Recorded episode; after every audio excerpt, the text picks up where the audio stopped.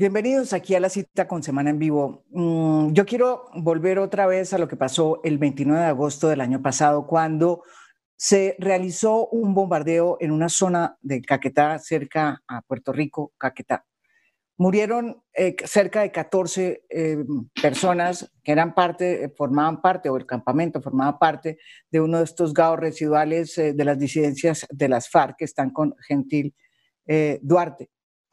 Saldo de muertos del bombardeo 14 y entre ellos 8 eran menores de edad. Este debate, eh, mejor dicho, esta, esta, esta noticia fue parte de un debate que descubrió realmente y que reveló el senador Roy Barreras en un debate contra el entonces ministro de Defensa, que era el doctor Guillermo Botero, quien dijo en ese debate, si mal no estoy, que ese bombardeo se había hecho sin saber que había menores de edad y lo repitió una y dos y tres veces. Pues bien, después de todos estos meses de justicia y em, mm, cuestión pública, decidieron unirse para hacer una investigación y pedir los documentos de inteligencia para saber qué había pasado y cómo se había producido, con qué información se había producido este bombardeo, que por lo demás fue un bombardeo ordenado por el presidente de la República, Iván Duque, que además fue reportado como gran triunfo contra eh, las disidencias de las FARC en el Caquetá. Eh, después de esa investigación, eh, ellos pidieron los documentos, los documentos se los entregaron y ¿qué descubrieron? En esos documentos es claro y se evidencia que los documentos de inteligencia militar registraban claramente la existencia de unos jóvenes eh, que habían sido reclutados forzosamente y voluntariamente, dice el documento. Eh, gracias, o sea, a través de todas las estructuras de Gilgardo Cucho, que fue el jefe de ese campamento que murió en el combate, que, murió en el bombardeo. Dice aquí que fueron reclutados ilícitamente, eh, dice el documento, que descubren tanto la investigación de justicia y de cuestión pública, dice fueron reclutados ilícitamente por parte del grupo armado organizado residual, tal y tal, por cuanto ejercían una participación activa y directa en las hostilidades. Los menores de edad que se encontraban en el campamento de alias Gildardo Cucho, perdón, fueron reclutados ilícitamente por parte, por parte del grupo armado tal y tal. Pero además dice que fueron que había reclutados de manera eh, forzada y de manera voluntaria. Es decir, sabían, según estos documentos, que había menores de edad, eh, lo cual plantea si es que este bombardeo se hizo dentro del marco del derecho internacional humanitario y dentro del marco, pues, eh, de los derechos humanos, que son los que deben regir incluso los bombardeos en Colombia. Por eso, el tema de hoy. ¿Por qué se hizo ese bombardeo si sabían que había menores de edad que habían sido reclutados forzosamente por esos gaos residuales. ¿Por qué se hizo? ¿Sabía el presidente Duque que ese bombardeo eh, se había hecho de esa manera con esa información? ¿Va eso en contra del DIH que tanto pregonan los militares defender? ¿Va eso en contra de los estándares de derechos humanos que deben tener también eh, ese tipo de operaciones militares? Ese es el tema de hoy en Semana en Vivo. Y los invitados son los siguientes. Bueno, de entrada está eh, Juan Pegui, que fue la persona que desde de Justicia emprendió esta labor de investigación con eh, Diana Salinas de Cuestión Pública. Bienvenido, Juan. Mm, muchas gracias, María Jimena. Buenas noches para todos. Eh, también está Diana Salinas aquí, que siempre ya ha venido aquí a, Semana en Vivo con, con, frecuencia. Bienvenida, Diana Salinas, de nuevo aquí a Semana en Vivo. Muchas gracias, María Jimena. Saludo a todas las personas que en este momento nos están viendo y también a las personas que nos acompañan, al senador Roy, a Erner Carreño, eh, que fue personero y que en su momento dio unas alertas muy importantes, y, y a Juan, que hicimos este trabajo. Bueno, y también, como saben, están, eh, como ya lo dijo Diana, está Roy. Bienvenido, Roy. Roy Barreras fue, como les digo yo, la persona que hizo, el político que hizo, digamos, el senador que hizo ese debate durísimo contra el eh, entonces ministro de Defensa, Guillermo Botero, que además dijo lo que dijo, ¿no? Que ellos no sabían que había eh, menores de edad en ese campamento. Bienvenido, Roy Barreras. Buenas noches, María Jimena. Buenas noches a los investigadores, a Juan, a Diana. Felicitaciones por esta tarea y por el coraje para adelantarla. Y también un saludo muy especial a Erner Carreño. Me alegra volver a, saber de él, un hombre valiente que tuvo que salir del Caquetá a raíz de sus alertas tempranas. Él fue una de las personas que antes del bombardeo había advertido que había menores reclutados y quería salvarles la vida. De manera que un saludo muy especial en este tema muy complejo que seguramente analizaremos a lo largo de esta hora en Semana en Vivo. Y obviamente está Erner Carreño, que eh, fue también, estuvo en, Semana en Vivo en ese momento cuando se hizo la, la, denuncia precisamente por lo que dicen aquí. Él fue el primero que eh, alertó realmente que, sobre lo que estaba pasando en la zona y por eso le tocó salirse. Era personero de Puerto Rico en ese entonces y ahora eh, le tocó irse, desde entonces le tocó irse de Puerto Rico y creo que está por fuera de Puerto Rico. no vamos a decir dónde está porque tampoco de eso se trata. Bienvenido aquí a em, Evelio Carreño, otra vez aquí a Semana en Vivo.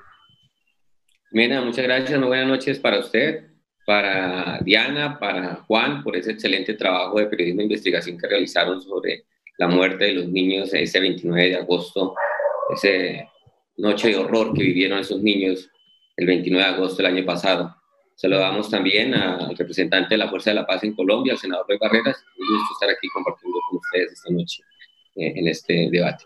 Bueno, yo les quiero contar que antes de preguntarles a, de justicia y a cuestión pública cómo fue que hicieron esta investigación y qué dice realmente la investigación, yo tengo aquí el documento, ustedes ya lo sacaron. Eh, mm, les quiero decir que yo tengo una reacción de ya de los militares y especialmente de la, eh, del general Navarro, que es el comandante de las fuerzas eh, colombianas, de las fuerzas militares colombianas, y tengo el comunicado que me dio. Pero antes de que yo les diga qué es lo que él tiene para eh, responder, digamos, en este tema, eh, quiero preguntarles a, Diana y a, Juan, si quiero primero Diana, bueno, ¿cómo, qué pidieron? ¿Cuáles fueron los documentos que pidieron? ¿Durante cuánto tiempo esperaron? ¿Y qué dicen esos documentos y por qué son tan importantes para esclarecer la verdad? ¿Y cómo hay que leerlos, porque si hay que leerlos como yo los estoy leyendo, estaríamos ante una operación mucho más complicada que lo que pasó en Santo Domingo, que, que fue también un bombardeo, que tuvo una serie de connotaciones muy complicadas, donde también murieron civiles que no debían haber muerto. En este caso fueron niños que mm, la mayoría de los cuales, tengo entendido, o algunos de los cuales eh, habían sido reclutados de manera forzosa, habían sido reclutados de manera forzosa. Diana. Bueno, em, cuestión pública, su equipo eh, siempre ha pensado en el acceso a la información y en este caso eh, buscamos a de justicia con quien ya hemos tenido alianzas eh, para obtener información y, los buscamos porque queríamos obtener el radiograma de la operación, queríamos obtener el documento del primer respondiente, que es cuando hacen el levantamiento, quien llega a la zona a hacer el levantamiento. Eh, queríamos también tener los informes de inteligencia y todo esto con el fin de establecer si eh, el ejército, el Ministerio de Defensa sabía antes de hacer este operativo, si sabía de la presencia de los menores de edad. Entonces, eh, eh, ahí eh, Vivian Newman, eh, que es la directora de justicia, nos, nos, nos, ayuda y, estamos, y logramos esa alianza y allí pues empezamos a trabajar con Juan Carlos Upegui, para hacer esta petición, ¿no? Nos reunimos, buscamos cuáles eran los, los, los documentos, documentos, que daban cuenta de esto y los pedimos. Y empezamos esto como se empieza todo con un derecho de petición. Así arrancó. Eh, yo quiero que Juan aquí cuente una vez radicamos eso, porque eso, tuvo, eso fue una batalla, ¿no? Un, litigio allí y, Juan puede comentarlo mejor. ¿Qué pasó, Juan, con ese derecho de petición?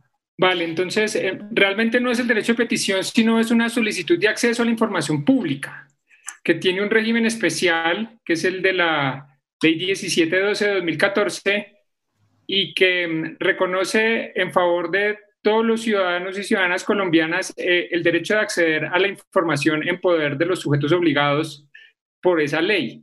Em, y este es un derecho muy poderoso, incluso mucho más poderoso que el derecho de petición, porque, entre otras cosas, que fue lo que nos sirvió en este caso, establece una regla muy importante que es la que va a firmar el Tribunal Administrativo de Cundinamarca, quien es finalmente el que ordena la entrega de la información. Claro, sí. es que en casos de información, en casos de violaciones a derechos humanos o de delitos de lesa humanidad, no se pueden esgrimir razones de reserva a la información, inclusive no se puede alegar, no se puede alegar la reserva por razones de seguridad nacional. Y efectivamente esto fue lo que pasó porque nosotros solicitamos todos estos documentos al Ministerio de Defensa y al, y al Comando de las Fuerzas Militares y ellos eh, nos negaron inicialmente la, la, información alegando razones de seguridad nacional. Nosotros repusimos esta, em, esta decisión de las fuerzas em, y interpusimos em, o solicitamos el recurso de insistencia ante el tribunal. Y fundamentamos las razones por las cuales esta información debía ser entregada, consideramos que debía ser entregada por envolver un importante asunto de interés público, sobre todo por, porque teníamos esa intuición, no lo, no lo sabíamos, pero teníamos esa intuición a partir de las denuncias que había hecho el senador Roy Barreras y también de las alertas que había elevado eh, Carrillo. Como, como personero, Carreño como, perdón, como personero municipal de Puerto Rico. Y con esos argumentos em, fuimos ante el, ante el Tribunal Administrativo de Cundinamarca y el Tribunal Administrativo de Cundinamarca nos dio la razón en eso, en que la información relacionada con posibles violaciones a los derechos humanos debía ser entregada como parte de la información pública a la que tiene acceso cualquier ciudadano o ciudadana.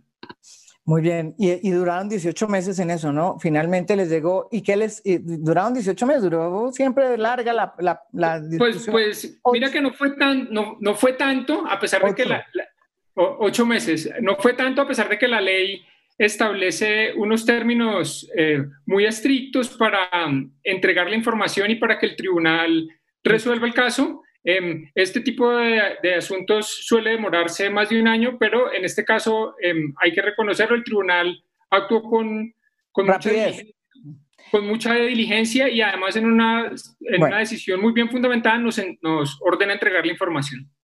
Pero entonces mire lo que les entregaron, dice, en el documento que le entregaron dice, eh, en una parte muy claro que ustedes resaltan, dice, ese, en uno de los tantos documentos que les entregaron, dice, asimismo, han venido reclutando algunos menores de edad en la región, en especial de resguardos indígenas, quienes por necesidad de escasos, eh, eh, guerrilleros en sus filas guerrilleras, con experiencia, los obliga a incluirlos en su esquema de seguridad de alias Cucho. O sea, ¿sabían? Esta es una de las tantas, pero son varias, em, eh, digamos, referencias que hacen a que existían menores de edad. Incluso hay otra que también leí donde dicen la edad, ¿sí? Dicen la, edad y por, ¿no? De 14 a 16 o no sé qué.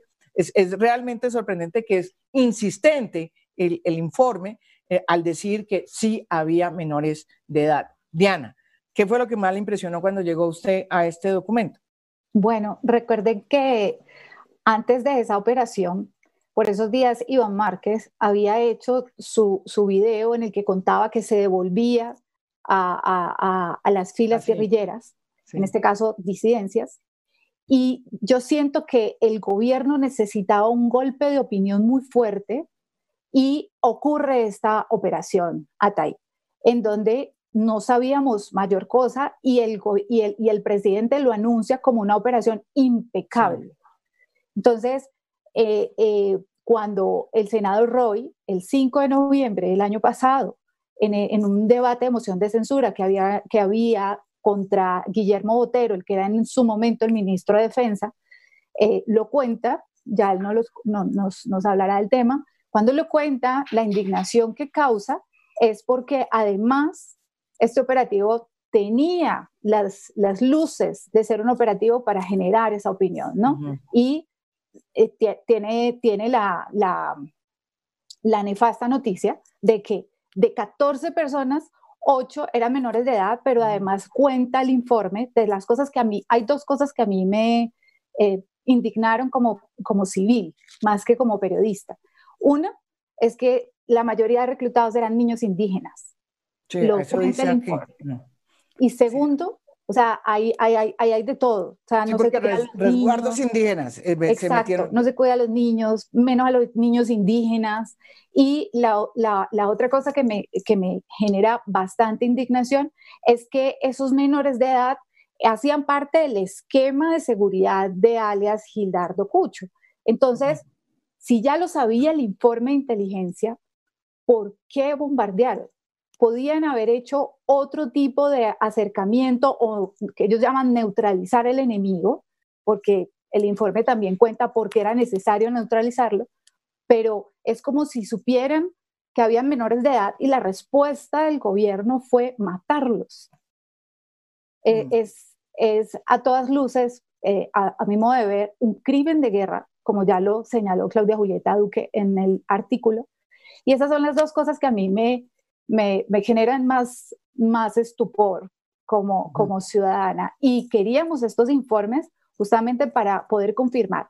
Y eso por un lado. Y lo segundo es que nosotros hilamos esa información con lo que había sucedido, recuerden ustedes también, el año pasado, cuando el New York Times saca este artículo en donde las políticas de mando se habían suavizado un poco y había todo un tema porque se les estaban pidiendo de nuevo bajas, se había bajado ese porcentaje de exactitud en, en, en, las, operaciones militares, exacto, mm. que lo que hacía ese, ese margen de exactitud era prever que no hubiera civiles, que no hubieran menores de edad, niños, niñas, adolescentes. Y se bajó del 90% al 62%, que es lo que sacó también después la revista Semana, y, lo sacó el New York Times, exactamente. Es, la época de Nicasio, es la época de Nicasio. Exacto, de Nicasio que, que, coincide con la decisión de volver a la política de, digamos, del body counting, por un lado, y de instrucciones tales como eh, mm, reducir de 90 a 62% el nivel de exactitud de una operación,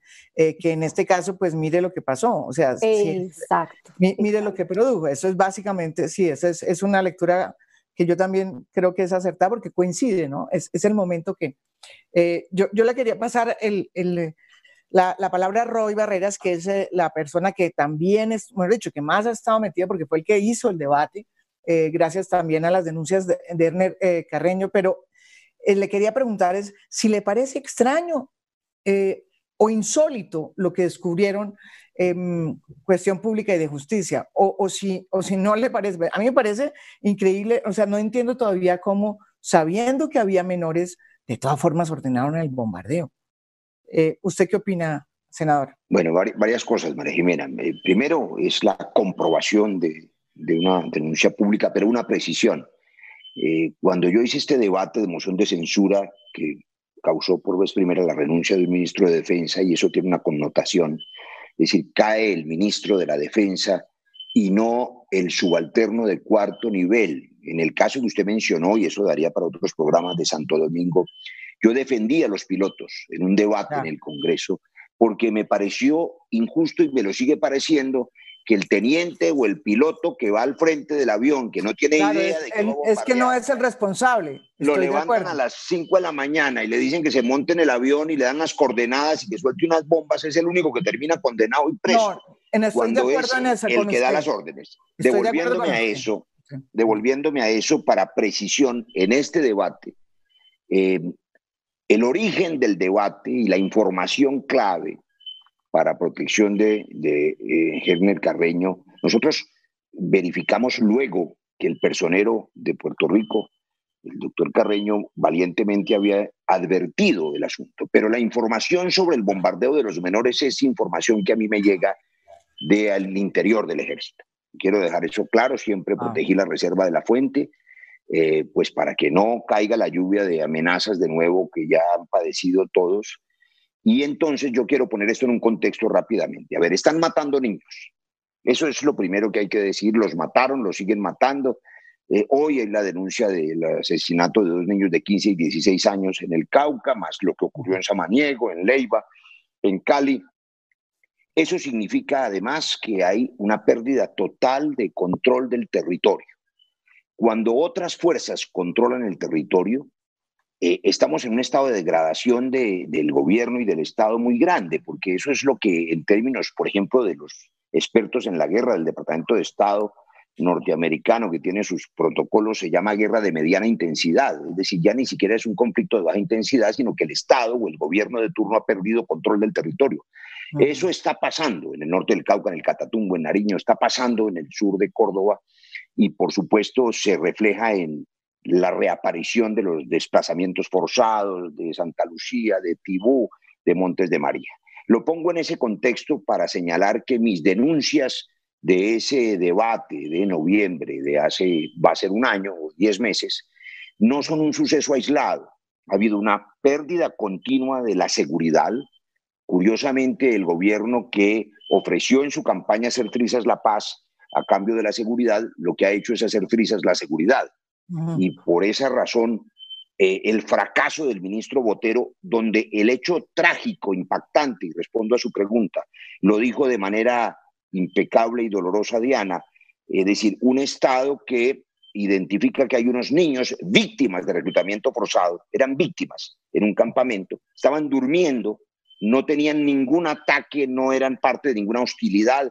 Ahora podremos revisar, y lo sabrán los juristas, todas las normas del derecho internacional humanitario que fueron violadas, de los protocolos de Ginebra, porque si hay que decirlo también en protección de los soldados de Colombia que nos están yendo y de los expertos en inteligencia militar, que este programa no necesita enchuzarlo, sino verlo a través de YouTube. Entonces, hay que decir que eh, somos absolutamente conscientes de dos cosas, que cuando un menor de edad tiene un fusil y dispara la bala del, del, del, del menor de edad, también mata al soldado. Por eso, inclusive en DIH se permite que en operaciones proporcionales, con el principio de distinción y con los protocolos de DIH, ese menor que está disparando también puede ser objeto de disparo y ahí no hay ningún crimen de guerra. Pero estos eran unos niños víctimas de reclutamiento forzado durmiendo en un campamento que fueron bombardeados en estado de indefensión. Y eso además era uno de los múltiples elementos de fracaso de la gestión de ese ministro Botero, que por supuesto se llevó la atención. Le, le doy una precisión más. El informe que ha hecho Cuestión Pública y de Justicia eh, va más allá de las denuncias que yo hice en esa moción, porque usted lo ha, recordado hoy, María Jimena. Yo le señalé al ministro que le ocultó al país que ese bombardeo había matado ocho o diez niños, porque debo recordar, y yo sigo con preguntas mías que no han sido respondidas, dos niños, o mejor dicho, dos restos humanos que corresponden a menores de edad por patología, eh, no fueron identificados como niños, probablemente fueron diez. El cuerpo del señor eh, alias Cucho nunca apareció. Y yo pregunté en el debate y sigo preguntando dónde está el cuerpo que justificaba supuestamente tamaña operación. Y además pregunté y sigo preguntando sin respuesta por qué se demoraron cerca de tres meses, dos meses y medio en entregar el informe de medicina legal. ¿Qué presiones hubo allí para manipular ese informe? Porque solo dos meses y medio después aparece en un adendo, en otra tipografía, en otro tipo de impresora, como demostré yo en ese debate, que dos hermanas o dos señoras que alguien localizó habían prestado su sangre para hacer pruebas de ADN y que esa era la prueba de que algún resto humano era de alias Cucho, cuyo cuerpo nunca apareció. De suerte que hay una cantidad de preguntas sin respuesta y el informe comprueba lo que denunciamos, María Jimena. Y es que sí sabían, no solo supieron que eran niños los muertos, porque era claro y se lo ocultaron al país, y lo anunciaron eh, como una operación impecable el propio presidente Duque. Y estoy totalmente de acuerdo, esa fue mi lectura. Ellos hicieron ese bombardeo improvisado e irresponsable porque querían demostrar políticamente que golpeaban a la naciente disidencia de alias Iván Márquez. Y entonces por eso apresuraron el informe. Pero no solo era cierto que le ocultaron al país la muerte de los niños, ahora sabemos que era cierto que lo sabían de antemano. El 24 de agosto, que es la fecha del informe, Cinco días antes sabían que había menores de edad y a pesar de eso ordenaron el bombardeo. Y un último dato que no se puede dejar pasar del informe que ustedes han hecho. En febrero 19, el documento que ustedes han logrado recabar comprueba la otra denuncia que hicimos allí, y es que parte de la irresponsabilidad es la orden de bajar la precisión en los bombardeos letales, lo dijo María Jimena, del 90% al 60%. Eso implicaba, con una declaración increíble que está escrita en el documento, que llamaron ellos en un subtítulo efectividad operacional. Los resultados hablan por sí solos, dice. Es decir, no importa violar el DIH, lo importante son los muertos. esa filosofía en la que hay que matar para tener resultados es la que ha vuelto y volvió. Y hay que decir entonces, para protección de los colombianos, que uno entiende que si un Estado ha perdido control del territorio por las razones que sea, normalmente por ineptitud o por ineficiencia o por complicidades, entonces la gente le exige al gobierno que reaccione. Y dice, no, hombre, la, la reacción más importante es el bombardeo. No, esa es una reacción desproporcionada, tan ineficaz que después de esos bombardeos, pues ha seguido, por supuesto, la presencia de estos grupos de narcotráfico, porque no, se pueden ha, crecido, todo. y ha crecido. Ha crecido. Y la reacción desproporcionada, también lo quiero decir, no solamente es contra esos menores de edad que además no estaban haciendo parte de un acto directo de hostilidad, como dice el, el DIH, sino que después la reacción desproporcionada fue las amenazas contra los civiles. La lluvia de amenazas que mi familia recibió, que yo recibí en ese debate y que recibieron luego periodistas y luego las chuzadas que se conocieron, son hechos continuos. Y nosotros queremos advertir a quienes, a quienes están atentos seguramente a este programa que nosotros denunciamos esto en la Comisión Interamericana de Derechos Humanos y que los periodistas están protegidos y que la FLIP está presente y que el mundo está mirando y que las demandas que yo interpuse en la Fiscalía contra los amenazadores, los amenazantes, eran varios miembros eh, de ACORE retirados del ejército, eh, estoy esperando resultados sobre esas denuncias que ya llevan también 10 meses. ¿Por qué fue ese? Recuérdanos, refrescanos, porque los de miembros de ACORE salieron a decir qué. Eh, al otro día, después de la renuncia obligada del ministro Botero, hubo una cadena sistemática de amenazas que tenían un patrón muy característico, y es que Todas eran proferidas por subalternos de bajo rango, exargentos, cabos, eh, retirados todos, que tenían el mismo tipo de amenaza y que todos estaban coordinados para hacer una lluvia de amenazas. es decir, que en 24 horas hubiera mil amenazas, no, no estoy inventando el número, miles de amenazas, y que todos agobiaran de tal manera a la persona, en este caso al quien había hecho la denuncia. Pero la primera de ellas, la primera directriz eh, eh, la había hecho el propio eh, presidente entonces Yacore Jaime Ruiz Barrera, que después rectificó su posición y dijo que él no tenía relación con ese asunto, pero será la fiscalía la que investigue qué pasó con esas amenazas. Y lo digo solamente para protección de quienes valientemente han confirmado hoy lo que yo denuncié hace 10 meses. Sí sabían, quiénes sabían, y a mi juicio, quiénes son los responsables.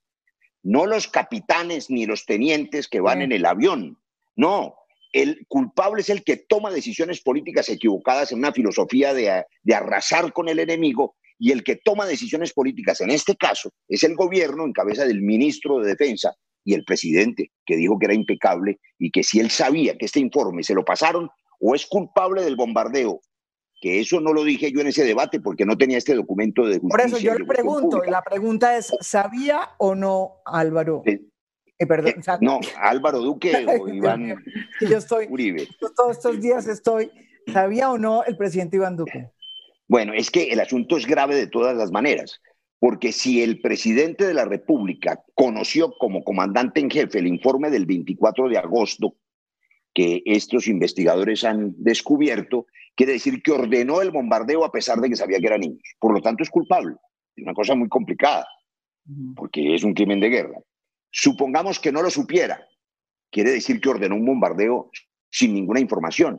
es. culpable por omisión o por ineptitud, como cuando se paró en Naciones Unidas, que también lo denuncié, con unas fotografías falsas de unos campamentos que no existían y le hicieron hacer el oso más grande que se ha hecho en Naciones Unidas a un presidente. Yo creo lo segundo.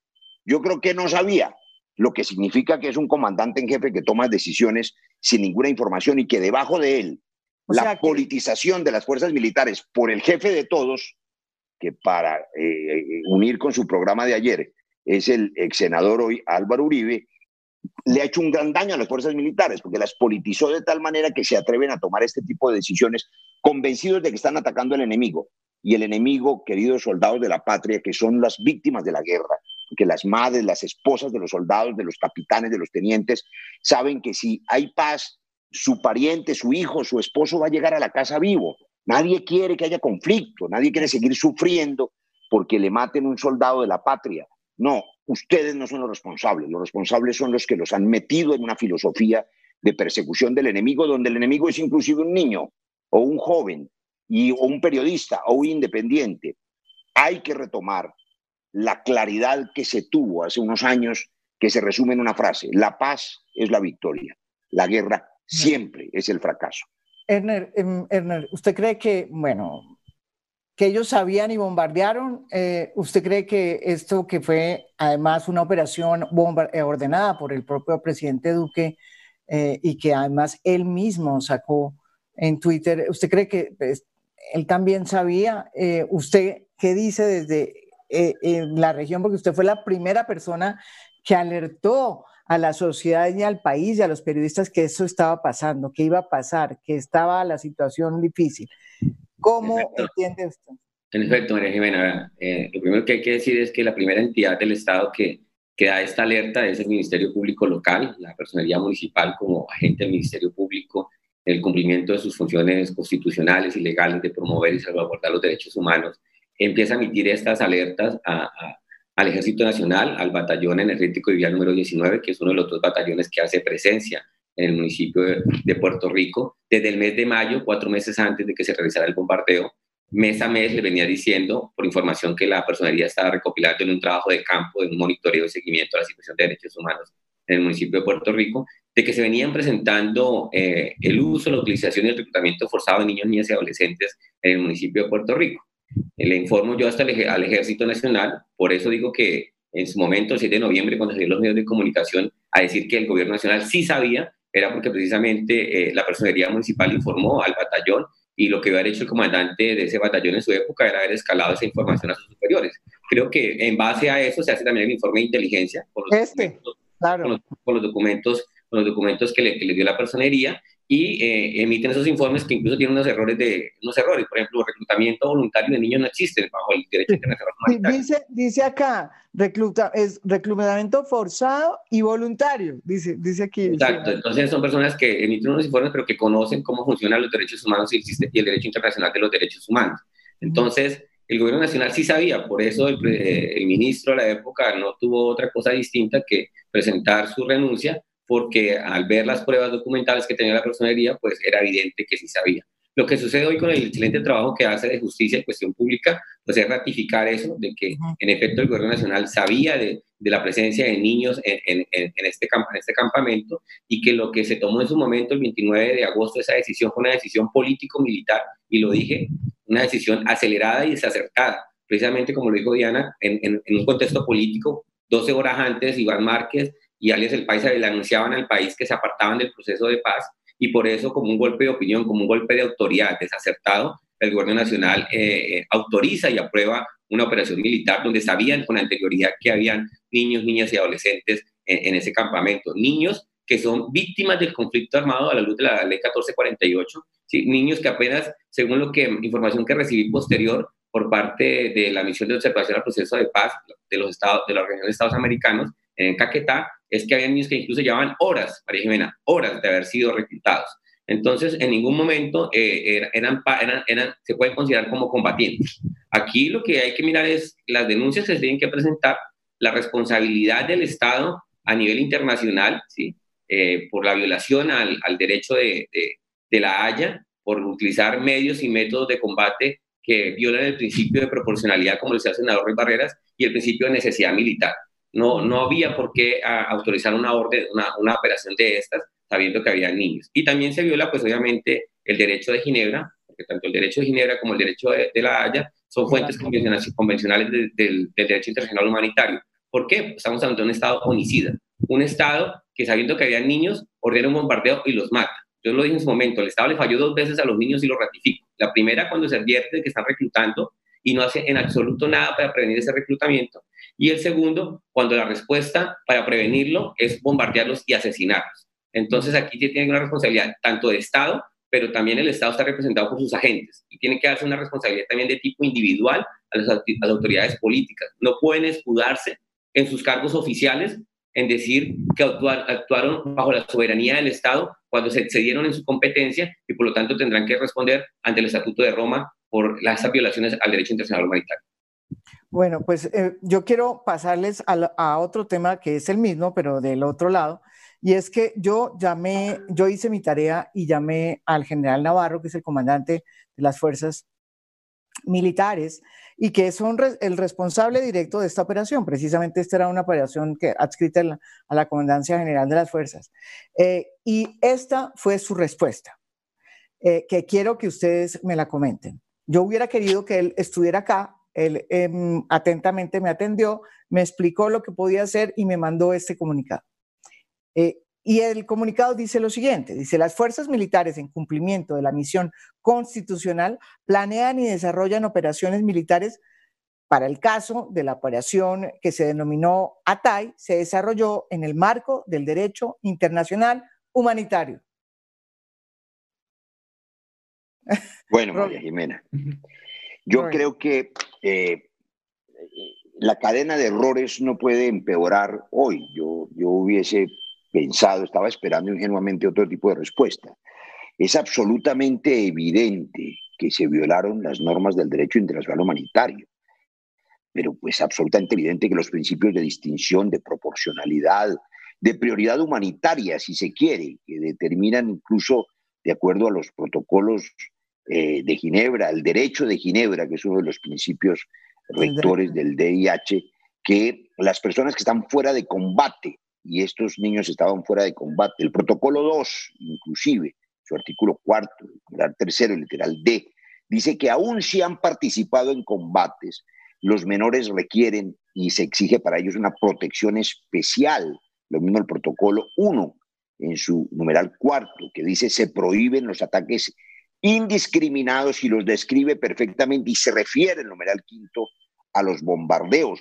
Es decir, está absolutamente claro, yo creo que sin necesidad de todos estos artículos, quienes ven Semana en Vivo hoy dicen, bueno, vieron las imágenes crudelísimas que se repitieron después, con unos niños muertos en el Putumayo, todavía tengo en mi mente la, imagen de una niña de 15 años eh, que parece dormida, pero está muerta con un fusil al lado en un combate de estos, y tantos otros, cuando se ven esas imágenes trágicas de niños en la flor de su vida, además que murieron estos últimos del Putumayo en combates entre grupos armados ilegales, pero estos con bombas pagadas por los ciudadanos que están viendo semana en vivo, es decir, por las fuerzas del Estado.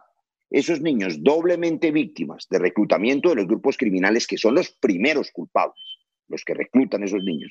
Y luego, la respuesta del Estado es matarlos, como bien ha dicho Diana. Pues por supuesto que cualquiera que vea hoy este programa entiende que esa reacción no solamente es cruel, desproporcionada, inútil, sino que no protege la vida, no rescata a esos niños, no se los devuelve a sus madres que los estaban buscando, a sus familias, y en todo caso no resuelve el problema del conflicto y mucho menos resuelve el problema del narcotráfico. Yo podría poner eh, eh, eh, ejemplos aún más burdos. hay ciudades de Colombia, muchas víctimas de la maldición del narcotráfico. Durante años lo ha sido en mi Valle del Cauca Buenaventura, la zona rural de Jamundí, eh, Teorama en Santander, Tierra Alta. Imagínese, María Jimena, que la solución para lidiar con el narcotráfico fuera bombardear esas ciudades. Y así mueran niños o jóvenes. Eso es una cosa absurda. El problema de la, del, del combate No, pero más absurda que digan que es, más absurda es, digo yo, puede ser que digan que es bajo las normas del derecho internacional humanitario. Sí, es una cosa muy compleja eh, y yo creo que había que preguntarle, eh, yo, yo siempre bajo, bajo el supuesto de que quien toma las decisiones, es decir, quien está al mando, porque para eso se elige un presidente de la República, las fuerzas militares no son sino obedientes de las órdenes que reciben y en principio por eso me parece que tienen presunción de inocencia. Así lo concebimos inclusive en la justicia transicional. Pero ante esta respuesta uno tiene que preguntar esto, María Jimena. ¿Quién era el comandante en esa zona que ordenó los ataques? Y esa es una pregunta que usted le tiene que hacer al general Zapateiro, porque, por supuesto, eh, si están diciendo hoy, casi un año después, que eh, cumplieron todas las normas del DIH, ni siquiera tienen un mea culpa, un acto de contrición. Mire, si le dicen a los colombianos al otro día, yo no sé cuál sería su reacción, María Jimena, o la de Juan, o la de Género, o la de cualquiera de los que nos están viendo, la de Diana, si al otro día de ese bombardeo ellos le dicen a los colombianos, mire, en una operación contra un criminal terrible que salía escucho, teníamos esta información, dimos de baja al personaje y ocurrió una tragedia porque había unos menores de edad allí que los tenía irresponsablemente como escudos humanos pues es una noticia trágica, dolorosa, pero se lo hubieran contado al país al otro día porque fue una sorpresa. Pero es que esto no fue una sorpresa. Sabían que estaban, los bombardearon, los ocultaron, lo negaron y diez meses después lo siguen negando. Eso no está bien porque establece una cultura de la ilegalidad y de la violación del DIH legitimada. Eh, eh, Diana, pero voy a terminarle el comunicado. Después de que ellos dicen que, se, que la operación ATAI, que se denominó ATAI, se desarrolló en el marco del derecho internacional humanitario, dice eh, que en este momento las investigaciones están siendo adelantadas por las autoridades competentes, es decir, en materia penal por la Fiscalía General y en materia disciplinaria por la Procuraduría General de la Nación. Eh, siendo del caso reiterar que la instrucción impartida a las fuerzas militares es atender de manera prioritaria y oportuna los requerimientos de las autoridades judiciales y disciplinarias competentes.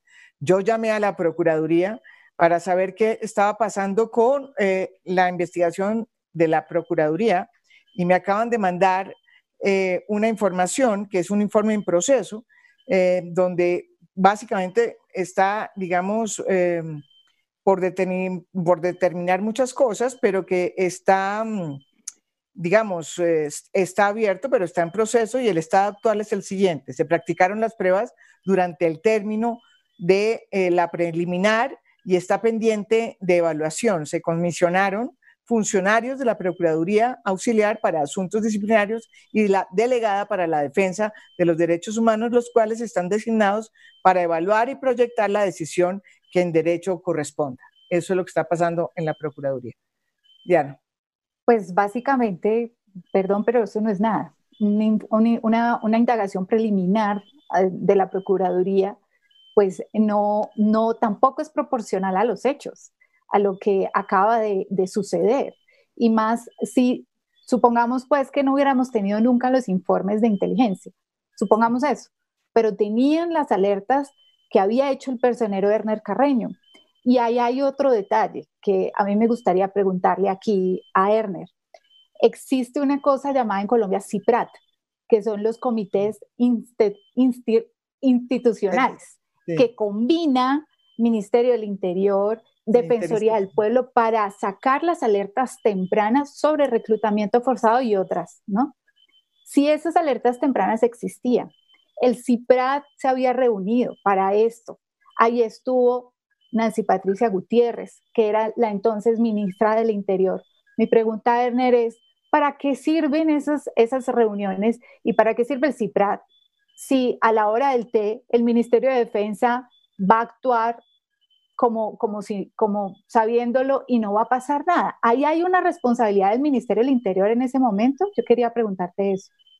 ¿Y, qué opina usted, Diana, de la decisión de que se hizo? Pero antes de eso, bueno, entonces, Ernest, eh, antes de contestar lo de, Diana, que me parece muy buena la, la, pregunta, eh, ¿usted qué opina de lo que dice aquí el, eh, general Navarro, comandante de las fuerzas militares? Bueno, yo le diría al, al general Navarro que está obviando en su respuesta hablar de la Convención sobre los Derechos del Niño. Por ejemplo, Allí se establece la protección y el cuidado de los niños afectados por los conflictos armados y en concordancia con esas normas del derecho internacional humanitario que él tanto nombró, la normativa internacional parte de reconocer a los menores de edad y reconocer que no son participantes voluntarios del conflicto armado, sino víctimas del conflicto.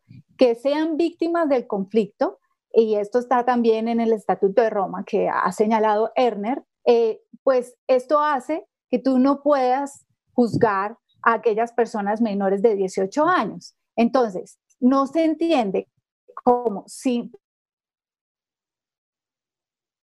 es, es, un bombardeo de noche, no hacían parte de hostilidades, no tienen cómo probar que tenían un arma en la mano.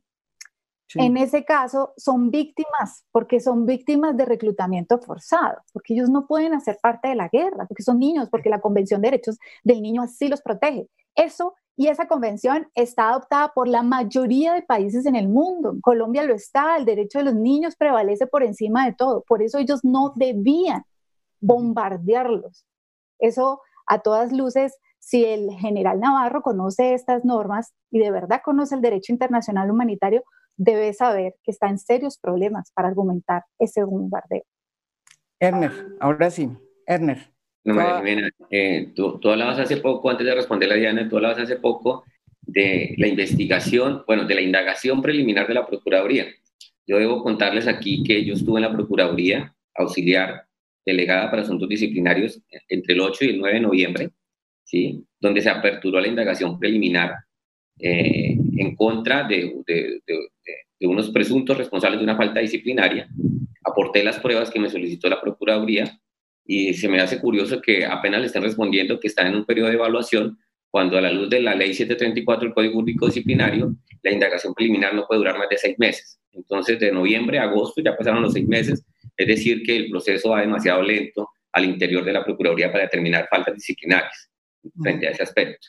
Ahora lo que pregunta Diana, claro, existe el CIPRAT, que es el Comité Interinstitucional para la Respuesta a las Alertas Tempranas, alertas tempranas que emite la Defensoría del Pueblo y que en su momento, cuando ocurrieron los hechos en Puerto Rico, había una alerta, hay una alerta temprana eh, habían dos alertas tempranas, una en enero que se hizo para San Vicente del Caguán, precisamente. Para esa fecha, en enero, si no recuerdo la fecha exacta, el 16 de enero, estuvo la ministra del Interior de la época, Nancy Patricia Gutiérrez, dando a conocer eh, el plan para proteger los líderes y defensores de derechos humanos y, toda la política eh, de, de, garantizar la vida y la seguridad y la integridad personal de los habitantes, tanto de San Vicente de Caguán como de Puerto Rico. Y habían unos, unos puntos generadores de esa alerta temprana que era específicamente la, el reclutamiento de niños, de niñas, de adolescentes, reclutamiento forzado por parte de actores armados irregulares que se estaban constituyendo, de disidencias y de nuevos grupos criminales que se, que se crean alrededor del negocio del narcotráfico.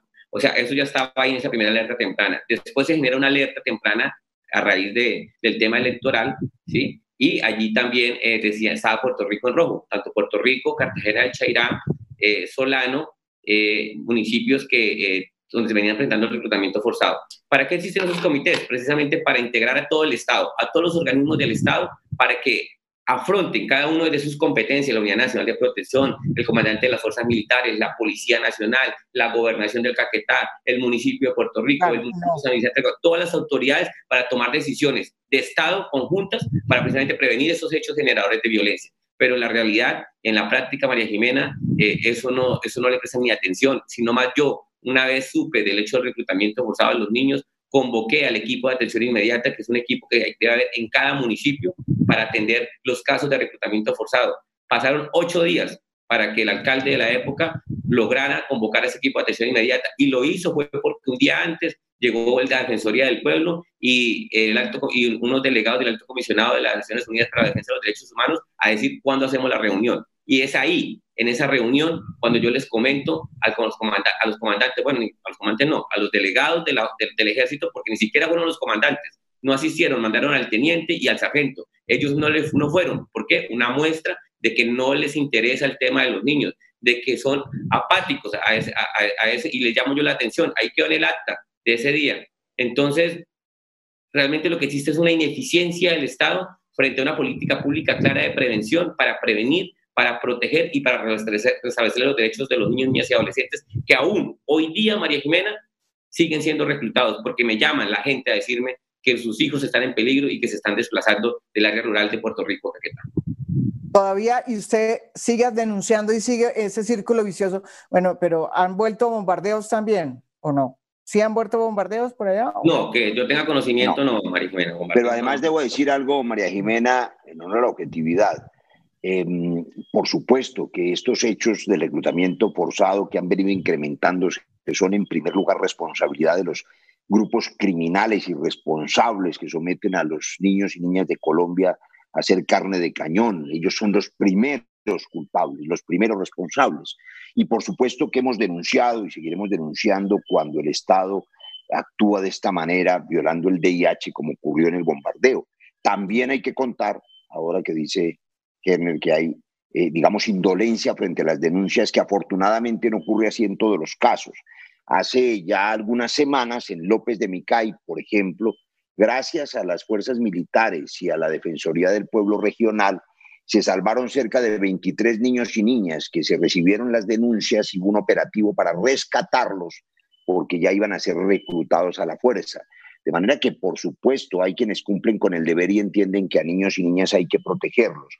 Sin embargo, yo insisto en que una visión política sesgada en la que se supone que todo aquel que levanta la voz, que opina, que critica, es un enemigo y que entonces hay que acabar con el enemigo, politiza de mala manera las fuerzas militares y las induce no solo a error, sino al delito y a los crímenes de guerra como estos que estamos denunciando y además que recibimos todos los días, María Jimena. Yo quiero aprovechar y abusar de, de su espacio porque la Comisión de Paz como la Defensoría del Pueblo ha servido y sigue sirviendo de espacio para que la gente nos denuncie cosas.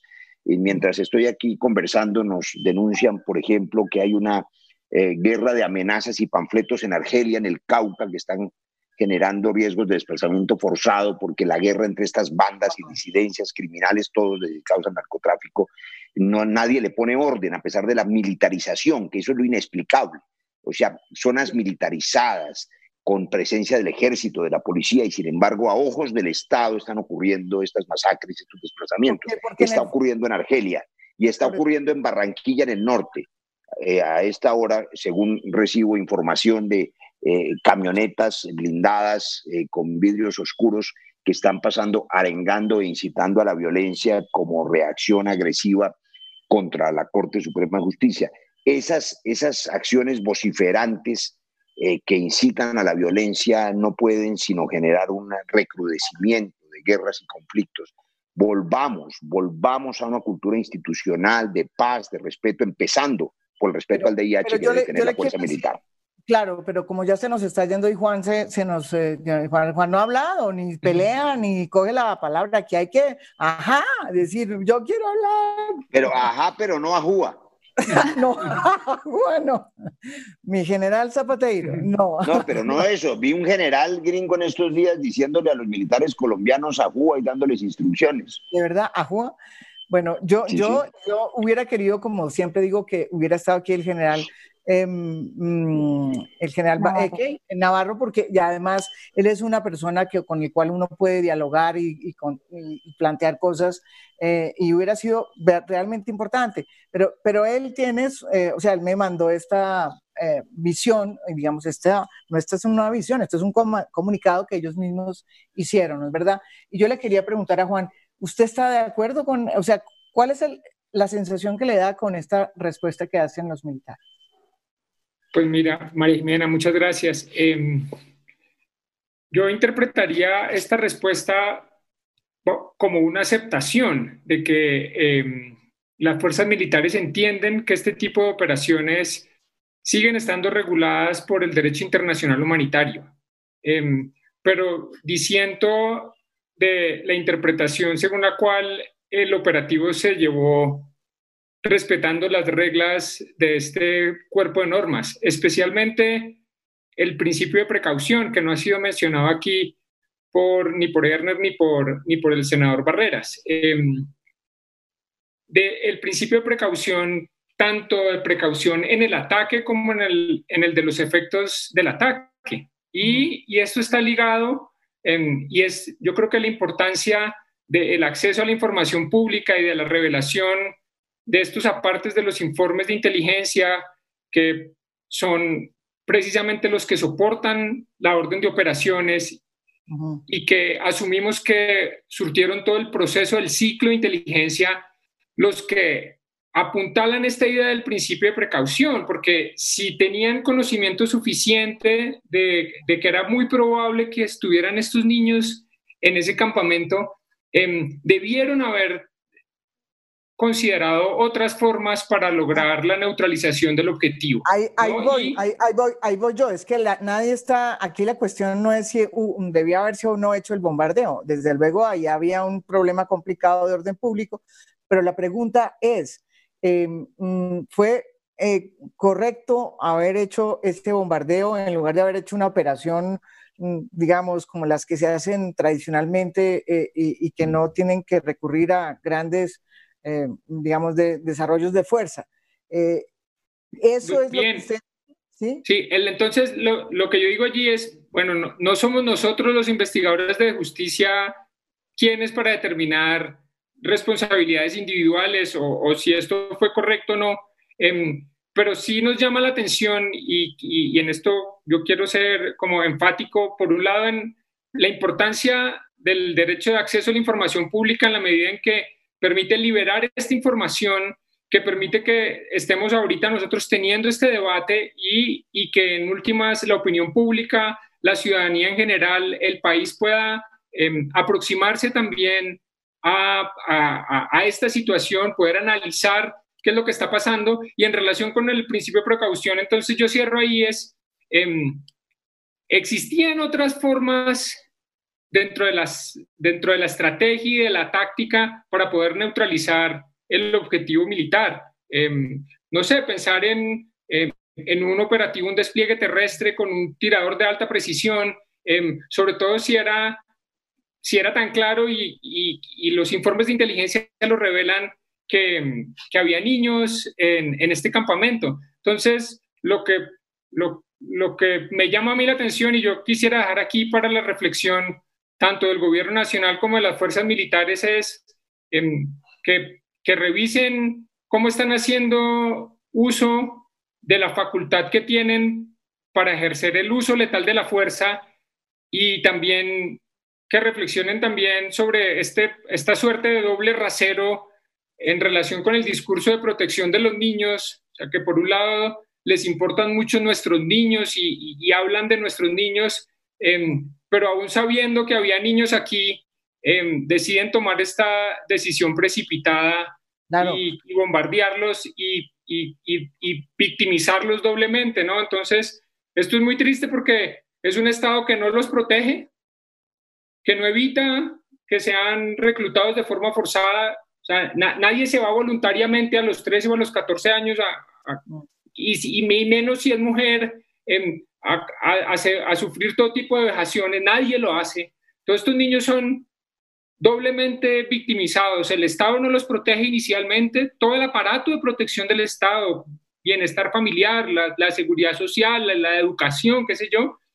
Y no solo eso, sino que después el Estado y los bombardea. O sea, es, es muy triste realmente. Por eso yo creo que este caso eh, pues nos impactó tanto en de justicia y pensamos que, que podía servir para avanzar la agenda del acceso a la información pública, acentuar la importancia que tiene la liberación de este tipo de documentos para que se active el escrutinio social, el debate público informado eh, y también para llevar, yo creo aquí, a, una reflexión profunda al gobierno nacional y al país entero sobre lo que significa o los efectos que tiene eh, politizar las fuerzas y, y, este, y este afán perverso de hacer trizas la paz, o sea, el, esta idea de hacer trizas la paz nos cuesta mucho y le cuesta especialmente mucho a los niños más alejados de nuestro, de nuestro país y, y, y, a la población más vulnerable de nuestro país. Entonces yo creo que es un llamado a la reflexión en, como sociedad de, de cuál debe ser eh, nuestro destino inmediato y, y, dónde deben estar las prioridades. Sí, eh, una, la reflexión que uno le deja a todo este debate es que, bueno, se pasa el gobierno eh, pasando una ley para eh, decretar la pena de muerte, creo, para los niños, ¿sí? para los, los que matan niños, eh, pero por el otro lado, para, perdón, para violadores, para los que violan niños, no, no matan niños. Eh, pero bueno, eh, la violación es una suerte también de, de, agresión casi que letal, diría yo, pero digamos, hay una preocupación por un lado muy específica y muy directa, pero por el otro lado suceden estas cosas que lo sorprenden a uno mucho porque es... Una... Pero María Jimena, do, do, dos precisiones. Eh, ya que usted lo menciona, eh, esto es tan, tan improvisado, tan mal hecho, en general todo lo que hay en el gobierno, que esa norma de cadena perpetua a la que yo me opuse, lo que hizo fue, recordémosle, digámosle a los padres de familia, engañarlos, porque lo que abrió fue una puerta de salida a los 25 años para los garabitos y los bandidos que antes no la tenían. Yo soy el autor de la norma que había aumentado las penas a 60 años. Ahora se pueden largar a los 25 y engañaron al país con esa propuesta populista. Pero yo quiero señalar algo que dijo Diana antes de terminar el programa y que me parece que hay que pensarlo muy bien. Ella decía que eh, lo que la entristeció como ciudadana especialmente, uno de los elementos de esa tristeza es que eran niños indígenas. Y resulta que vemos que a los niños y niñas indígenas y campesinos son a los que se victimiza más fácilmente. Las, la niña violada por unos soldados, que hay que hacerle seguimiento a eso, porque el presidente Duque salió el otro día a decir que había que estrenar la cadena perpetua con esos soldados. es un ejemplo de cómo pareciera que las minorías son despreciadas ya en un asunto cultural, que la politización no solamente es, Juan, un asunto de utilizar eh, a las fuerzas militares detrás de una causa política, que en este caso es una visión del Estado, la aniquilación del enemigo, el Estado único, la desaparición de las cortes, un Congreso de bolsillo, en fin. No, eh, eh, lo que hay es una ideologización de la sociedad, en una visión de la extrema derecha en que las minorías también pierden sus derechos más elementales empezando por las más vulnerables que son los indígenas. Y entonces pareciera que a alguien le parece que no es tan grave violar a una niña si es indígena o comprarla. Oiga la palabra que estoy usando. Sí, no, bueno, eso lo dijo, lo dijo, un cantante vallenato, ya que caramba. Ah, imagínese. Es decir, hay casos en que la familia, en la miseria, abandonados por el Estado, por generaciones, venden a sus hijos. Eso ocurre. Eso es absolutamente trágico. Pero el que la compra es, por supuesto, doblemente criminal esa visión de las minorías irrespetadas que se traduce en muchas de las decisiones que hay eh, sobre, sobre, sobre la mesa en este gobierno de derecha, empezando por prohibirle a los, en la pandemia a los gorditos y a los hipertensos y a los mayores salir de la casa. Es decir, hay una discriminación muy complicada. Quiero decirles que tuvimos una impresionante audiencia hoy, tuvimos 18 mil personas en Twitter nomás y cerca de eh, por lo menos... Eh, 14 mil personas eh, en, las redes entre Facebook y, YouTube, em, lo cual demuestra que este es un tema que em, conmueve también a muchos colombianos. Eh, yo, mm, yo de alguna manera pues felicito pues a este trabajo que han hecho Diana eh, y, Juan, que es una, digamos, una, una consecuencia de lo que Erner y Roy hicieron en su momento, que fue muy importante, eh, y que le permite, como dijo Juan, a la opinión pública saber qué fue lo que pasó. Y lo que pasó fue realmente dantesco. O sea, lo que uno está viendo es que sí sabían, sabían eh, que había niños eh, menores de edad o niños, porque es que los niños son niños. y la gran pregunta es, ¿por qué hicieron eso? ¿Por qué dieron esa, esa orden y, y, y, si el presidente sabía? Esa es la pregunta que todos eh, nos hacemos. Ojalá el presidente pueda respondernos esta pregunta. Eh, y yo creo que el país necesita saber si, si el presidente sabía y, y quién dio la orden. Si sabían que estaba pasando eso, ¿cómo fue que dieron la orden? ¿Sobre qué criterios? ¿No es verdad? Es lo que uno quisiera saber. Venga, le, cuento una cosa inédita en estos segundos que puede ayudar a denuncias como esta, la secuencia de los hechos. Yo quiero recordar, yo hice el debate un eh, miércoles de cualquier semana y yo no sabía lo de los niños. Yo cité a un debate de control político por la muerte de Flower Trompeta, que, de la que tampoco tengo respuestas, y la de Dimar Torres, y el fracaso en la fumigación de 200 mil hectáreas, arrancaron 100 mil y siguen 200 mil. Es decir, el fracaso del ministro Botero. Y en el transcurso de esa semana, a la siguiente, ese fin de semana me llega esta información y resultó supremamente útil. Lo menciono para que la gente se anime a denunciar a la Defensoría, a la Procuraduría, a la Comisión de Paz, a los periodistas, a los medios de comunicación, a de justicia, cuestión pública, pero es muy importante la voz de la gente que conoce que se violan sus derechos y, y, hacer esas denuncias públicas para que podamos de alguna manera defender esos derechos. María Jimena, yo le agradezco mucho la invitación a estos espacios y si hay 14 mil personas viéndola con mayor razón. Todos los días hay derechos por defender. Esta mañana estuvimos en una asamblea de trabajadores de la salud en el Hospital San Juan de Dios en Cali, que llevan hasta 10 meses sin que les paguen el salario. Y en el andén, viéndome de la asamblea, cuatro señoras de 50 y pico de años, una de ellas eh, obesa, otra de ellas hipertensa, me dijo, mire lo que ha hecho el gobierno, sacó un decreto diciendo que los hipertensos y los gorditos somos un peligro. Conclusión, la empresa de aseadoras para la que trabajaba echó a 300 de ellas. Todas las que eran gorditas e hipertensas o mayores de 50 las botó del trabajo.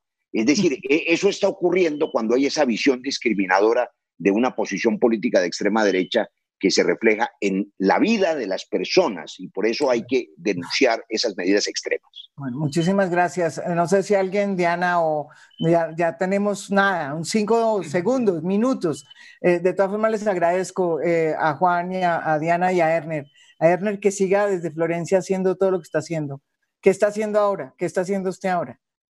María Jimena, seguimos defendiendo los derechos humanos. Para hacerlo no necesitamos ostentar ningún cargo público Estamos en la defensa y la única forma de garantizar esos derechos humanos, en especial los derechos prevalentes de los niños, niñas y adolescentes, es a través del reclamo permanente y constante al Estado para que los prevenga, los proteja y le restablezca los derechos cuando son vulnerados. Bueno, y lo, solo resta esperar a que la Fiscalía y la Procuraduría mejoren su, su, su, ritmo, a ver si algún día vamos a saber qué fue lo que pasó, porque lo que ya sabemos es que eh, empezamos a ver que, que, las cosas de pronto se están demorando porque precisamente hay estas informaciones. Eh, vaya, vaya uno a saber si es que por eso es que no, no, ya encontraron lo que encontraron y, y, no están envainados, no saben qué hacer. Pero en fin, lo ideal es que haya investigación, que Procuraduría, Fiscalía llegue a buen puerto y sepamos más de lo que ustedes nos están diciendo con esta investigación y muchas gracias. Eh, ah, Diana, ¿quería hablar? Sí, sí, una cosa muy chiquita. María Mena, es muy importante establecer responsabilidades para que vuelva a revisar el tema de la exactitud del 90% al 60% y garantizarle la vida a los civiles y a los menores en la lucha del gobierno por neutralizar cualquier enemigo en el territorio. Eso por un lado. Y dos, hay que llamar la atención sobre el reclutamiento forzado de menores en este momento que está desbordadísimo. Está disparado. Por todo el país. Y el deber del Estado es rescatarlos, no es estigmatizarlos, no es decir que porque tienen un arma entonces ya son guerrilleros y ya son motivo de nuestro odio. El gobierno tiene una responsabilidad sobre los derechos de los niños y las niñas. O, aunque no la tengan, Diana, a los muchachos de Samaniego ya los estaban eh, eh, acusando de lo mismo. Y una, y una cosa además, María Jimena, que no pongan a los generales en el lío de tener que responder por decisiones políticas. Para eso está el ministro de Defensa. Ese comunicado debió habérselo contestado el ministro de Defensa, que es el que tiene que tomar y responder por las decisiones políticas. Los generales obedecen. Voy a llamar al ministro de Defensa para ver si me acepta una entrevista eh, para hablar sobre este tema. Yo sí creo que es, vale la pena. Tiene toda la razón. Muchísimas gracias a ustedes y eh, los espero mañana con otro tema de interés nacional. Y es una tristeza este tema porque son niños de Colombia, son niños indígenas eh, que terminaron eh, asesinados, digo yo, o, no asesinados, pero muertos eh, en un bombardeo que, en el que, en un conflicto en el que ellos no tenían nada que ver. Pero lo más complicado de todo es que no nos han dicho la verdad. Ese, es el problema. O sea, no sabemos por qué se hizo ese bombardeo, cómo se hizo y si en realidad sabían mm, que había niños, ¿por qué lo hicieron? Eh, yo creo que eso es lo importante que quedó aquí planteado. Eh, y los niños son niños, sean de, de donde sean. La muerte de un niño eh, de manera injusta es realmente una pérdida para Colombia. Muchísimas gracias y los espero mañana con otro tema internacional. Muy buenas noches.